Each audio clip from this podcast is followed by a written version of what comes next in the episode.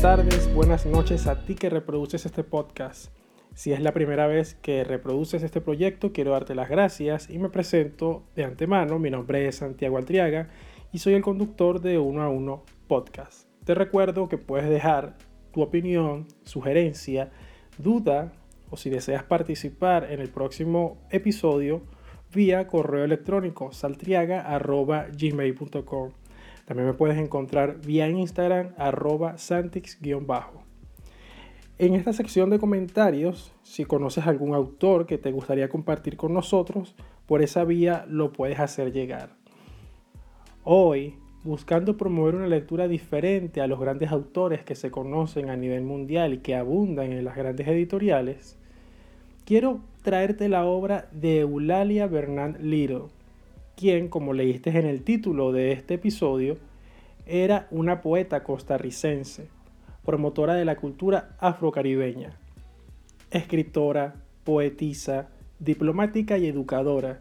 Nació en Puerto Limón en 1935, descendiente de padres inmigrantes de Jamaica. A Eulalia se le considera representante digna de la lectura caribeña centroamericana y además una reconocida defensora de los derechos de la mujer y de las minorías, por lo que ha recibido reconocimientos en derechos humanos. Escribía en español, inglés y mecaltelyu, el dialecto de Limón. Cuando apareció su primer libro, Ritmo Héroe, se convirtió en la primera mujer costarricense descendiente de africanos en publicar en Costa Rica. Fue profesora de literatura afrocaribeña en las universidades de los Estados Unidos y Canadá. Además, fue invitada como expositora en distintos congresos internacionales sobre temas relacionados con la negritud en el Caribe, Europa y América. Fue también la fundadora en 1981 de la primera cátedra de estudios africano-americanos en la Universidad de Costa Rica.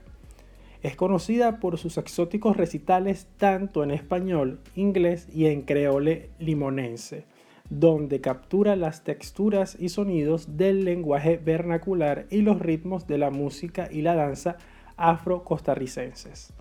Su obra presenta una visión claramente afrocéntrica, enfocada en las relaciones existentes entre África y América. En su poesía, escrita al modo tradicional, expresa humor, ironía y tensión dramática, tratando temas como la herencia cultural africana, las relaciones entre hombres y mujeres y los problemas sociopolíticos de la población negra que vive en pobreza. De Eulalia, hoy te presento, como es habitual en uno a uno podcast, tres poemas. Requiem a mi primo jamaiquino. Lo protegió la muerte contra tanta infamia y el misterio de su suerte, sin saber por qué nunca el himno nacional llegó a cantar con la mano en la frente.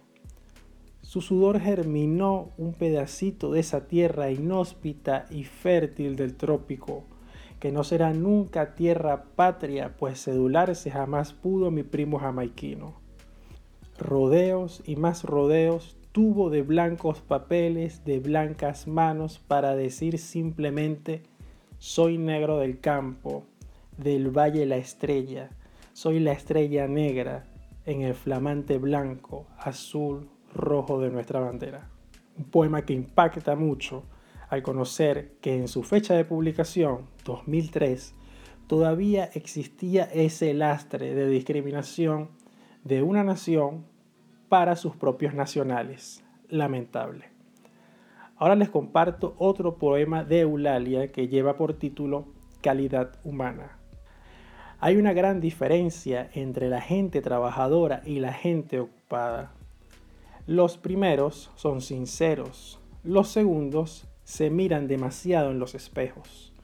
Los primeros tienen tiempo hasta para besar los pétalos de una flor, acariciar a un perro, dormir a un niño, sonreír con un anciano, curar a un enfermo, visitar a un amigo.